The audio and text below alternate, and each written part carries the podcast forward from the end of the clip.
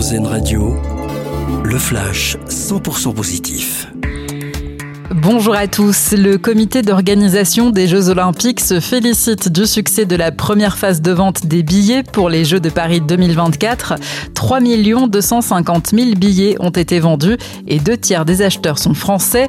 C'est une vraie réussite et une satisfaction, se réjouit le patron du CIO, Tony Estanguet. La deuxième phase de vente commencera mercredi prochain avec les inscriptions pour la vente des tickets à l'unité. La consommation de drogue a baissé chez les jeunes de 17 ans entre 2017 et 2022. C'est ce que révèle une enquête menée par l'Observatoire français des drogues et des tendances addictives. Une baisse générale des consommations pour la cigarette, le cannabis et l'alcool. Hommage à un grand inventeur, un timbre à l'effigie de Gustave Eiffel va être mis en vente à partir du 27 mars.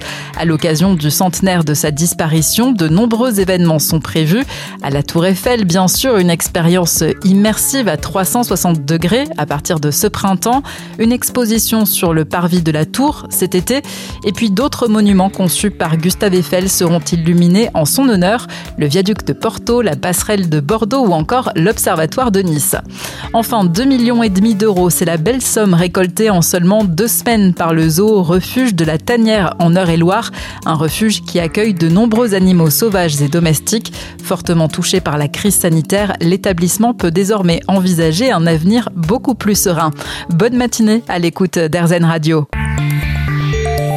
L'info 100% positive, une exclusivité RZN Radio.